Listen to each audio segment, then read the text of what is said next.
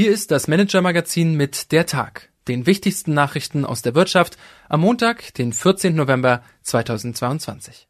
Heute mit Katar auf dem Weg in die Zukunft, Ermittlungen auf den Bahamas und Geschwistern auf Erfolgsmission. Christoph Rottwilm, Redakteur des Manager-Magazins, hat diese Bilanz des Tages für Sie geschrieben. Am Mikrofon ist Gottfried Haufe. Unser Thema des Tages. Wie Katar in aller Welt seine Milliarden investiert.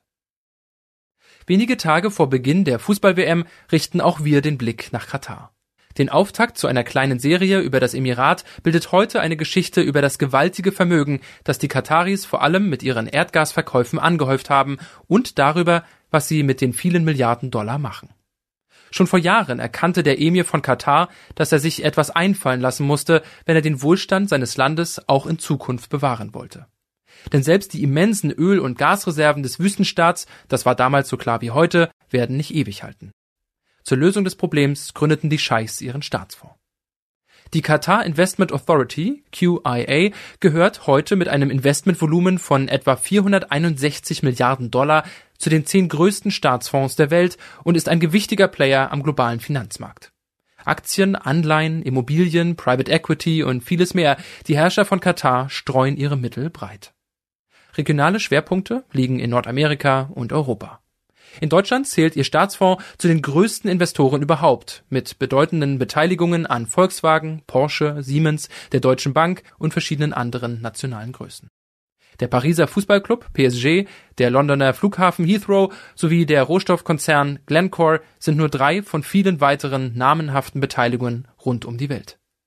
Alles über die Investmentstrategie Katars, ihr Beteiligungsportfolio und die besondere Diskretion, mit der sie am Kapitalmarkt agieren, finden Sie in unserem Überblick auf manager-magazin.de. Die Wirtschaftsnews des Tages. Vorständinnen verdienen mehr als Vorstände. Gender Pay Gap verkehrt herum. Zwar gibt es nach wie vor nur wenige Frauen im Top-Management, die Bezahlung der weiblichen Vorstandsmitglieder ist hierzulande jedoch besser als jene der männlichen Kollegen. Das ist das Ergebnis einer Studie der Unternehmensberatung EY. Demnach kassierten Frauen in den Top-Etagen der 160 Firmen der DAX-Familie im vergangenen Jahr im Schnitt gut 2,4 Millionen Euro. Das waren 348.000 Euro mehr als die männlichen Vorstände.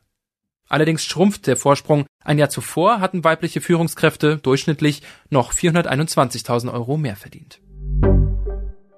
Ermittlungen gegen Kryptoplattform FTX. Das Drama um die Kryptoplattform FTX, deren Pleite den Markt in der vergangenen Woche in Turbulenzen versetzt hatte, ist noch nicht beendet.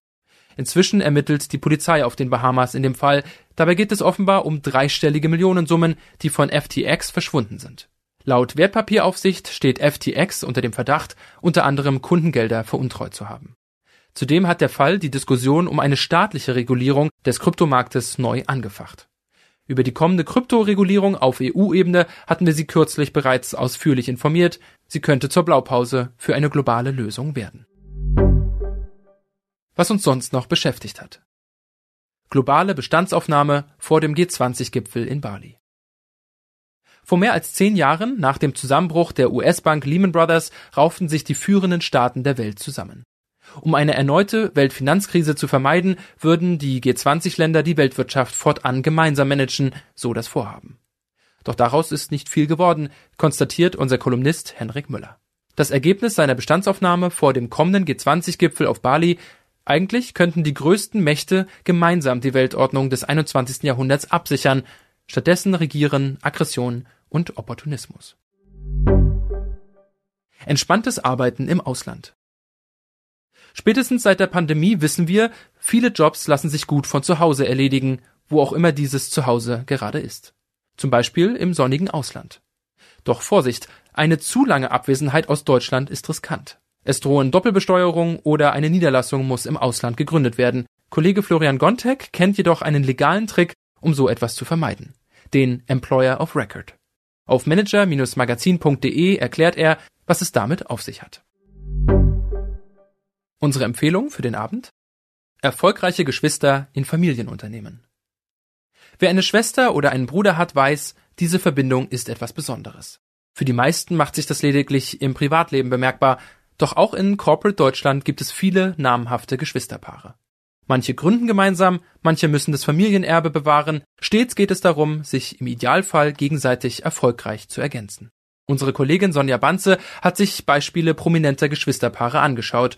Die Bauunternehmer Jan Hendrik und Jörg-Uwe Goldbeck etwa, die Biotech- und Pharma-Milliardäre Thomas und Andreas Strüngmann oder die Hemdenerben Philipp und Francesca Seidensticker. Das Fazit der Geschichte, die Sie auf manager-magazin.de lesen können, das familiäre Zusammenspiel klappt nicht immer. Aber wenn es gut läuft, sind Geschwister als Team nicht zu schlagen. Das war der Tag des Manager-Magazins. Alle aktuellen News und Hintergründe aus der Wirtschaft finden Sie auf manager-magazin.de. Und zusätzlich finden Sie die angesprochenen Artikel als Link in den Show Notes dieses Podcasts. Wir melden uns morgen Abend wieder für Sie.